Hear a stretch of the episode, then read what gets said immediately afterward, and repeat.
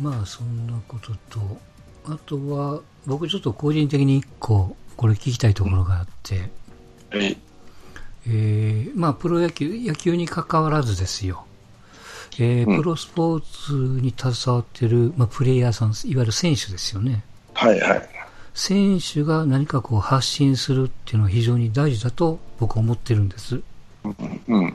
で、ちゃんとそういうその話をしたいこと、あるいは伝えたいことを、えー伝えることができる選手っていうのが増えれば増えるだけ、まあ、メジャースポーツはともかく、マイナースポーツっていうのは、それだけ、その選手が所属しているチームとか、うん。えーチームが属しているリーグだとか、う。いうんふうなこともどんどんやっぱ取り上げてもらう機会が増えていくわけじゃないですか。うん。で、でも、選手の発信力っていうのは自分だけで、まあ、ツイッターとか、うん。SNS はまあともかくですよ。うん。普段から選手の発信力を、じゃあ、なんていうかな、取り上げる、開けてやるというか、取り上げるっていうのは、これ大事なのは、その情報を引っ張り出す、僕、メディアの役目がうん。大事だと思うんです。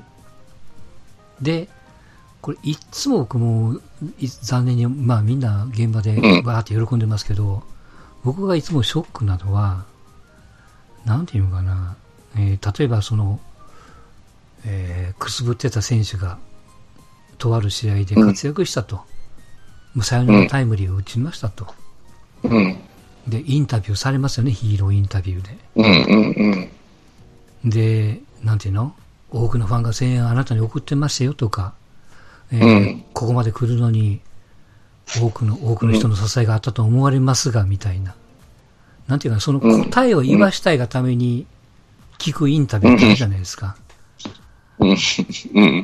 あれってもう昔から何も変わらんなと思ってて。うん。あの、いわゆるこう、選手が幼幼稚というか、監督のインタビューにしてもそうなんですけど、あの、こう、聞く側、聞く側が、まあ、遠慮があるのかどうなのかわかんないですけど、うんやっぱりこう、まあ、台本チックなものをこうインタビュアーがこう考えてて、これを言ってほしいね、これを言ったら皆さんが喜ぶねっていう、落としどころを持って聞いてる節があるから、うん。なんていうかな、ファン的には本当に聞いてほしいことを聞いてくれないというかね。はいはいはい。なんかそこが改善されんかなっていつも思うんですよ。うん。で、これあの、サッカーもそうなんですよ。サッカーも意外とプロ野球のファンからするとサッカーって進んでるように見えて、でも、うんあのインタビューは、その辺は相変わらずメディアのレールに乗っかったまんまみたいなところがあってね。それがすごく、えーまあ、足かせになってるというか、なんかもうちょっと、まあそういうちゃんとした聞く場が別にあるのかもわかんないけど、うんも。しくはこれを聞くと、いやいや作戦面のことなんで、これは答えれませんって、ひょっとしたら監督に言われちゃうかもわかんないけど、うん。うん。まあそれは言われたら言われたでもしょうがないなと思っててね、もうちょっと突っ込むと思ってるんですよ。うん。ん例えばその、まあ、今日、今日ね、阪神の場面でダブルスチールの場面があって、うん。片っぽが飛び出てアウトになったんですけど、うん。まあそれ後のインタビューで聞くと、いや実はその打者へのサイン、打者が見逃してたと。スクイズのサインが出てたけども、それを見逃してたから、ランナーが飛び出た形になったっていう種明かしがあったんですけど、はい。まあそれのこう逆のパターンですよね。こういう作戦があって、的中してから1点取れて、それが決勝点になって、ヒーローインタビューなり、監督さんにインタビューするのに、うんその場面をもっとポイントに絞って突っ込んで聞けと。うん。思うんやけども、いや、どうでしたか、今日の試合は、とか、いや、5連敗して苦しかったでしょう、みたいな。いや、苦しかったですって言ってほしいんやろうけどもね。うん。なんか、あと結局は頑張ってくださいで終わっちゃうみたいなね。そうやね。なんか、まあ、それ寂しく、寂しくない別にスポーツ、スポーツのインタビューに限らんのじゃない？あももち日ろんそう本のマスコだミの質問能力の低さは。だから全体として広げちゃうとちょっとでかくなりすぎるんで、その、絞って絞ってプロ野球のヒーローインタビューなり、まあ、いや万人もうジャイアンツのが喜ぶ成立をよ、まあ、言ってほしい気持ちもわからんでもないけども、ちょっと、例えば有料チャンネル向けにマニアックな質問をするみたいなね、そんなことがあってもいいのになと思って。なんだったっけな。おとついかなんか、菅野が完封したときに、うん間違えちゃったよね。うんあの今年初めての完封、完投ですね。ねうん完投はしてんだけど、完封は初めてだけど、いや、まいや最後まで行ったとき一回ありますよって、菅野が言ったんだよね、確か。うんうんその時に焦ってたんだよ。うんえらいテンパっとんなと思って聞いとったんやけどもう。んやっぱりちゃんと調べてから来いよなっていうか、うんうん。調べてんだろうけど、見逃したんだろうけどさ、別にそんなことは言わない。まあ言うこと、つまんねえこと聞くなと思ってさ、それで場内一周させられるから大変だなと思って選手は。うん。思ってて見てたのと、やっぱり日テレさえ、あんだけ多分ね、一番そのアナウンサーとして、うん。いろいろインタビューしてるの日テレのアナウンサーだと思うんだよね、同じ人が。う。ん。うんというか毎、毎回毎回東京ドームではね、かか勝っても負けても一応ヒーローインタビューあるからさ、うん。あの負けたら負けたら相手チームの方でね、場内で合わさないってヒーローインタビュー的なものがあるんだろうけど、ちょっとなぁと思って見てたな、今日は。なんかね、そのサヨナラヒット打った人に、ナイスバッティングでした、どうでしたか？みたいな、気持ちは？みたいな。いや、そんな風に聞かれてもって、なんか思っちゃうけどもね。どんな球待ってたんですかとかね。うん、そうそう、その方がいいじゃないですか。そうどんな球待ってて、うんいや、カーブだったけど、まっすぐ来たけど、思わず手が出ましたっていう、うんやっぱそれは日頃からの練習の賜物です、でしょうかね、言ったらそうですね、ぐらい。具体的なものをちょっと混ぜてもらう方が、あの、よりわかるというか、うんここはもう相手のピッチャーが、えー速球派なんで、速球8割、変化球2割で待ってましたみたいなとかね。まあ、それが、うんドンピシャリできまして、とかうね。んとか逆にもうまっすぐ100で変化球来たらもうごめんなさいするつもりでしたとか言ってくれる方がうん。より分かりやすいというかねまあそういう質問って万人向けしないのかも分かりませんけどうん。多分、万人しないというか、うん、ピッチャーだとね、そのまあ、たまにそういう質問はないとは言えないけど、バッターはなん、感触はどうして。それは、いったと思ったから、まあ、詰まったと思ったって言うかもしれんけど、打った瞬間とかよく言うじゃないですか、そうそう。だから、うん今日の坂本でも、まあ、打った瞬間に行きましたねって、それ見たら分かるやん、打球を。うん、誰でもさ、あんだけね中段まで持ってったら、俺はもう打った瞬間やと思うよ。うんバチーンと。で、何待ってたんですかっていう話をして、いや、まあ、変化球がき来ると思ってたんだけど、うん。まっすぐだったんで、うまく反応できましたとかね。うん。それぐらい言えよとかね。なんかそういうのがねちょっとこう改善できんなって。で、まあ。実はこの改善できんかなと思ったきっかけが実は一つあるんですけど。ああ。のーまあ、ここでもうちょっとお話をしたことがありますけども、まあ、よく J リーグはこうやから、プル NPB も真似たらいいんちゃうかって話をしますけども、うん。あのーまあ、サッカーは今何で揺れてるかというと、あの VAR っていう、うん。ビデオアシスタントレフリーっていうね、あれでこうちょいちょい動いてるわけですよ。で、うん。えーっと、一つはその VAR のスタジオにいる、いわゆるこう、v、ビデオを見て、うん。うん。あえー主審にアシストするレフリーの人ね、はい。複数複数にいるんですけど、うん。えーそのあとある部屋にこもって、そのマイクが、えー実はサッカーの主審の、えーイイヤホンというかイヤモニターというか、それにこう繋がってて、会話ができるんですよ。うん。で、その会話のやり取りを公開してるんですよ。とあるゲームの。うん。えー例えばその審判がここでファールがあったからプレーを止めて、えーフリーキックを与えましたとうん。いう場面で、で、そのビデオを見てる、えービデオレフリーの人が、いやいや、主審さんと、ここの前のプレーのここはちょっとこういう風に見えるから、えーちょっとチェックしたらどうですかっていう、やっぱアドバイスなわけですよ。で、そこでやりとりがあるんですよね。いや、それは分かってるけども、自分がこういうふうに見たからこういう判断をすると。うん。いや、その判断をする前にこの絵をもう一回一応念のため見てくださいみたいなうん。会話があるんですよね。なるほどね。で、こういうやり取りをしてて VAR というのが成り立ってるんですよっていうのを、うん。まあ実は J リーグの方、あの、公式のページで公開してるんですよ。うん。で、これ見て思ったのが、あの、いわゆるプロ野球でいうリクエストですよね。はいはいはい。あのまあ、例えばですよ、カーリングで、えーいろいろ作戦があるじゃないですか。うんあれあの見てる人がわかるように、プレイヤーにマイクがついてるんですよ。あ、ついてますね。ごちょごちょごちょごちょ喋ってるね、確かに。うんであれと一緒で、要はその審判さんにもマイクをくっつけて、うんい。や、リアルで公開してって言ってるんじゃなくてね、うん。例えばその、そこで、あそこから、えーグラウンドから部屋の中に入ってビデオを見て、こうだからこうやね、ややこう見えると、ややこうじゃないかっていう打ち合わせがあって、結果、じゃあ、えー審判団の結論としては、ここはアウトのジャッジをしたけども、セーフにしようとうん。う。いうん結論が出て、グラウンドに出てきてセーフって言いましたっていう。流れを一回公開してほしいんですよね。どんな流れで決めてんのかなと思って。うんまあ、どうなんやろな。でそれだから毎回リアルで、まあ、やってるやったでそれでいいんですけども、そういうの、だからこういうシステムで流れてるんですよっていうのを、サッカーは公式、そのリーグの公式のページで公にしてるんですよ。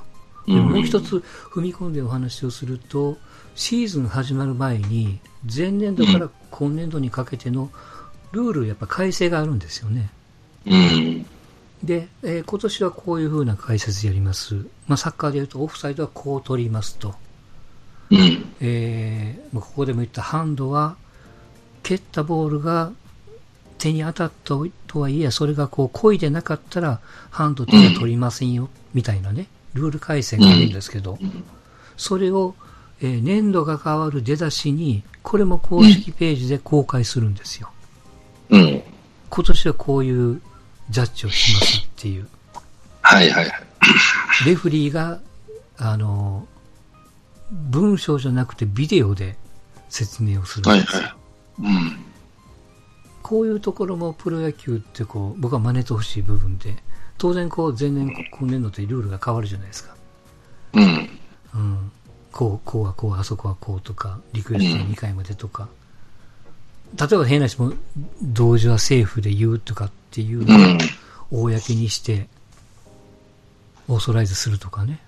うん。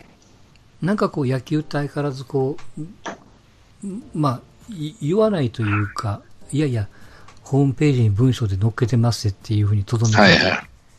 うん。説明をしないというか、だから審判は審判団の広報部みたいなのを作って、もっともっとアピールをすると。審判はこんだけ頑張ってるんやで、大変やでっうん。ていうのと同時に、審判団が自分らの権限で、2019年のプロ野球は我々はこういうジャッジをしますと。うん。こういうテーマでやりますみたいなね。うん。だからそんなことをこうもっとアピールすればいいのにな。協会にしても、審判団にしても。うん。これ多分逆に選手会にも言えるんですけど。まあ、不親切っちゃ不親切やな。うん。アピールをしていくとどんどんわかりやすくなるし、どっかでしてるんやろうけど、広報でね。うん。その、やりすぎなんかやる暇がないのかわからないけどね。うんそれは、やりすぎと思ってるかっていうね。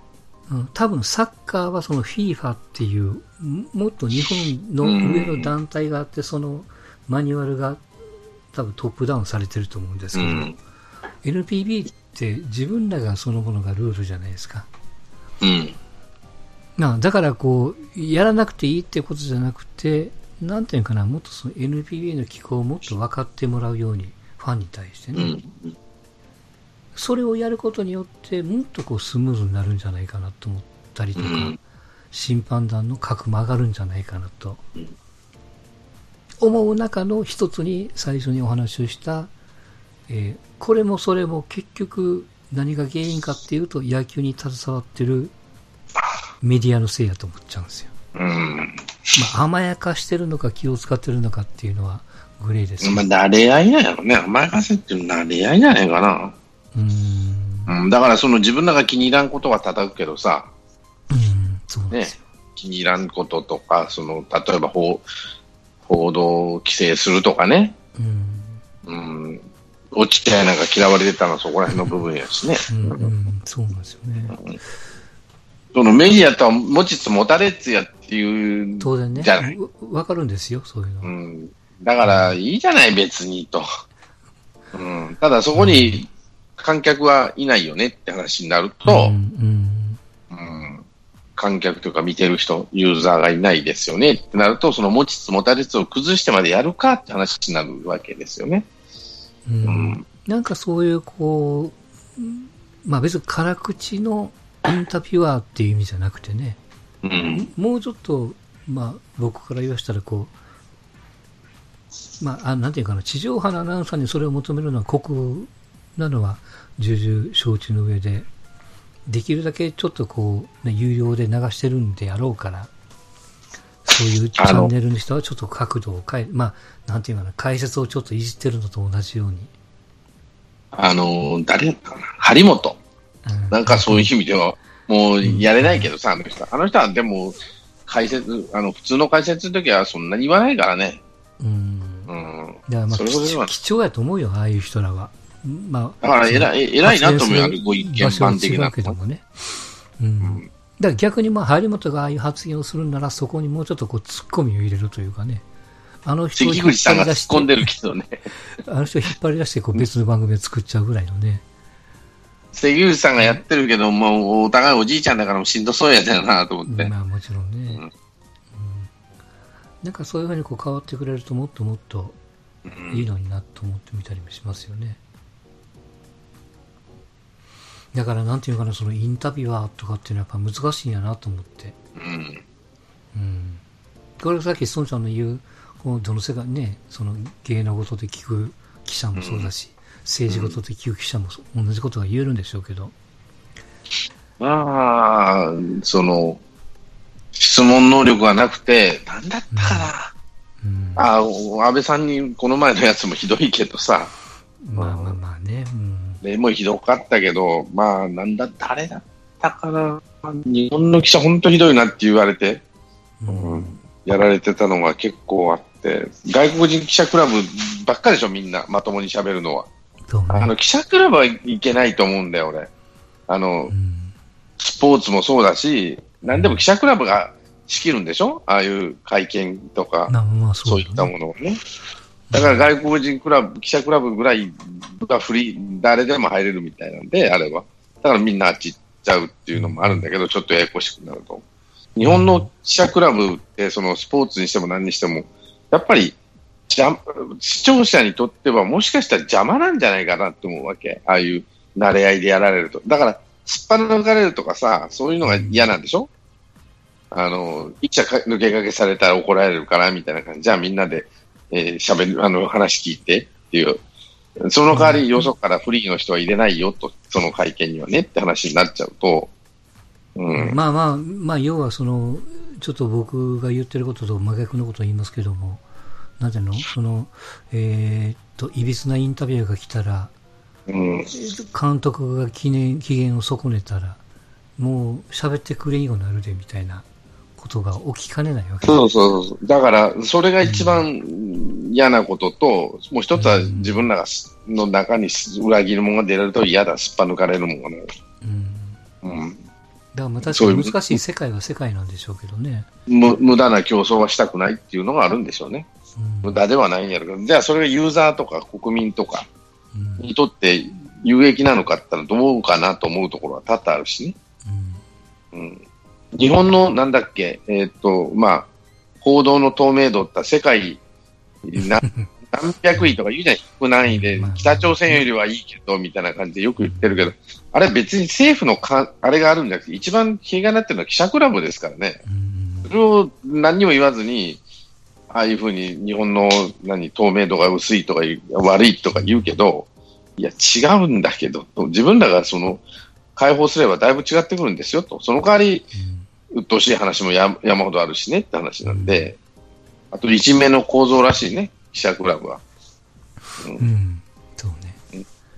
あまあ、あのー、まあ、ちょっとこう、スポーツ、プロ野球に絞ると、そういう、まあ、だからこそ、その昔、えっ、ー、と、樋口さんが言ってたようにね、負けた試合は罰ゲーム的に監督に一つ、質問をぶつけてそれをリアルに答えさせようと。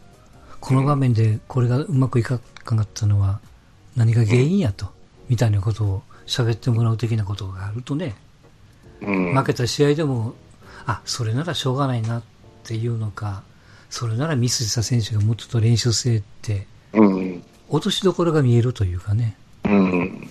うん。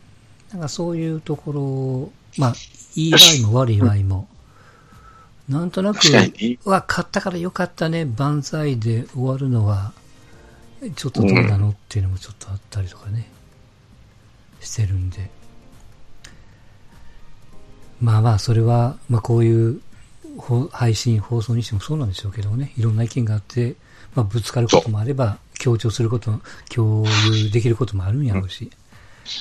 でも下手な鉄砲数打ちゃダメじゃないけど、まあね、まあまあ、ただ彼らプロなんてね、毎日それを仕事商売にしてやってるわけだから、もうちょっと真面目に聞けよっていうところなんで、我々みたいに素人がね、好き勝手喋って、ああでもない、こうでもないっていうのと同じレベルじゃないんだから、まあまあね。えって話なんで、はい。はい。まあそこら辺は、もうちょっと自覚持ってるとは思うんだけど、いかがなもんかなと思うときは多々ありますわな、うん。はい。っていうのをちょっとまあ感じた今週でございましたよ。はい。はい、うん。